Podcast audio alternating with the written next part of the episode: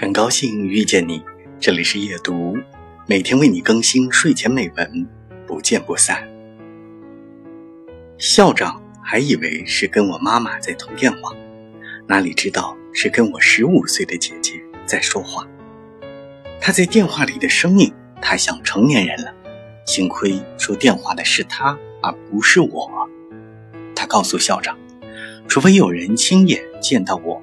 把偷来的东西放进运动包里，要不惩罚就不公平。我听到校长在支支吾吾地说话，他说：“除非他百分之百确定我不是被班里的其他同学陷害的，否则让我留校查看的行为就是错误的。”校长哪里还答得上来？贾思明说：“谢谢你告诉我这件事情，但我相信詹姆斯是清白的。”然后校长说。谢谢你的宝贵时间，马修斯太太。贾斯明接着说：“那再见。”然后就挂断电话了。而后，我们大笑不止。